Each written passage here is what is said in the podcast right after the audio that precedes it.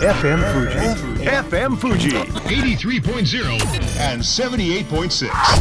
キャンピングカーライフこの番組はキャンピングカーのミスティックの提供でお送りしますスマイルメッセンジャー高杉 J 次郎ですこの番組キャンピングカーライフではキャンピングカーの最新情報キャンピングカーの魅力をお伝えしながら皆さんにキャンピングカーをもっと身近に感じてもらえればと思っていますさて今日もスタジオにはキャンピングカーの製造販売の総合メーカーミスティックの代表取締役佐藤社長にお越しいただいています。佐藤社長今日もよろしくお願いします。はい佐藤です。お願いします。さあ今日は7月7日七夕でございます。7月に入りましたが気象庁が発表した9月までの3ヶ月間の気象情報によりますと今年の夏は全国的に例年以上に暑い夏になるということなんですが暑い夏嫌ですよねそうですよね。まあね汗かけてね健康にはいいのかもしれないですけど、はい。逆にあのそれで熱中症とかになっちゃうとね、はい。困りますもんね。そういうところではこのキャンピングカーの暑さ対策なんですがまずまあ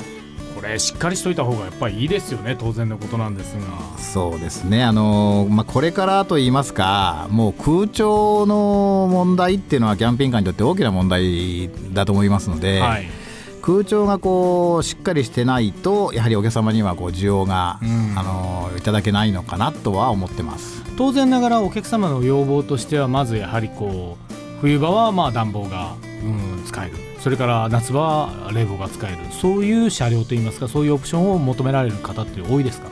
もうあの暖房の方ですね、はい。はあのずっとキャンピングカーがですね。あの日本でこう入ってきてからあのずっとこうある程度ああったんですよね、はい車の燃料から引いたりですね、はい。あの灯油をこう使ってとかってあったんですけど、まあ、全部あの FF 式ですけどねもちろん。そうですね。はい、はい。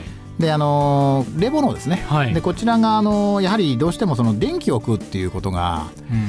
あの問題がありましてですね、うでそれなりのこのあの商品も多くなかったですよね。う。ん。でもちろんその室外機の大きさとか、はい。まあ、どこへ積むかとかですね、はいそういう問題が、あのやはりありまして、うん。で日本の、まあ、キャンピングカー比較的小さいので、はい。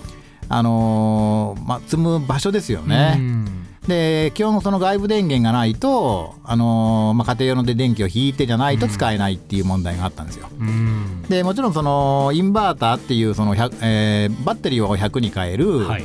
えー装置をつけてこう、まあ、やってたんですけどね、うん。どうしてもその鉛バッテリーでは限界がっていう、まあ、限界って言いましても23時間は十分あるんですけど。要はそれ以上長い間一晩中つけてるよってかってなってしまうとバッテリーが空になってしまうという状況ですよね。だからあのちょっと以前までは、はい。あのじゃあ例えばあの温泉入ってですね、うん。上がってきてキャンパーにあの入って、はい。まあ、1時間2時間涼めばいいやっていうことなんで、うん。まあ、十分足りてたんですよ。はい。で昨今その夏になるとあの35度以下の方が数十感じるじゃないですか、今今は。はい。そういうことになりますともう夜になりましてもねなかなかあの30度切らないっていうことも当たり前になってきまして、もうどうしてもいるんですよね。うん。で今具体的にどんなことを研究なさってるんでしょうか？やはりあのバッテリーなんですよねまず。はい。で、まあ、ここでやはりあのリチウムイオン電池になるんですけどうね。ん。でやはりリチウムイオン電池になりますと、まあ、10時間以上全然こう、まあ、回りますので、はい。もう当然昼間はある程度こう遊びにとか走ったりこうしますから、あのそそれでこう考えますと、まあ、十分運用できるっていう、うん。まあ、性能も上がってますんでね。うん。であのクーラーの、まあ、種類もいろいろ出てきましたんで、はい。あのーまあ、うちで今ちょっとね、あのーまあ、始めてますけど、はい。あのパーキングクーラーって言いましてパーキングクーラー。はい。はいあの海外でなんかはあの重機ですね。あのうん。ブルトーザー、はいはい。シャベルカーとかですね、えああいう用のそのクーラーがあるんですよ。で日本では、まあ、まあ一部ねもちろんあの使われてるところもあるでしょうし、はい。特殊自動車なんか使ってるんですけど、はい。あのーバッテリーで駆動するんですよね。普普通車用ってのはあのーまあ、車用のバッテリーでこう、まあ、やるかあのエンジンを回してあのベルトかけてこうコンプレッサーをこう動かすっていうことをやるんですけど、それはあの電気で動かしますので、うん。まあ、それ用にこう作られたものなんですね。はい。で海外なんかは結構多いのでじゃああのちょっとそれやってみようとはい。いうことで、あの始めたんですけどね。実際問題どうですか？今の。いやいやいいですよ。リリチウムとの組み合わせっていうのがまあ一番ベストなんですけど、はい。あの十分、あのしっかり冷えますんで、うんとなりますと、あとはやっぱりこう一般、まあ、消費者の目から見ると値段であったりとかそういうところ問題も徐々に徐々に変わってくるのかなっていう感じですかね。そうですね。おそらくこういろいろもっと時間をいただければそれなりにこう改良もあの重ねてですね、うん。であのそれを作ってるメーカーさんの方もあのじゃあ例えばそのえー室外機のファンの音をもっと落としてくるとかですね、はい。い、ろいろ研究はされてきますので、うん。いいかなとは思ってるんですけどね。まあこればっかりはもう地球温暖化というところで地球の全体のまあ気温というのがまあ上昇していますのでいつまでも我慢していて例えば寝てる間に熱中症になってしまったらそうすることもねやはりいけないことですから。ね、私子供の頃なんて、まあ、ももちろん子供の頃家に行くなんてないですけど、はいあのそういうとこ行ったらあのとにかく、ね、寝るときは切りなさいと、うん。体に悪いから。はいはいはい。今今あれですもんね。逆にあの、こう温度一定にしないと体に悪いから、うん。あのかけなさいっていう時代になりましたんでね、まあねやはり温暖化ってねおっしゃる通り温暖化ってのはちょっといろいろ問題が出ますよね。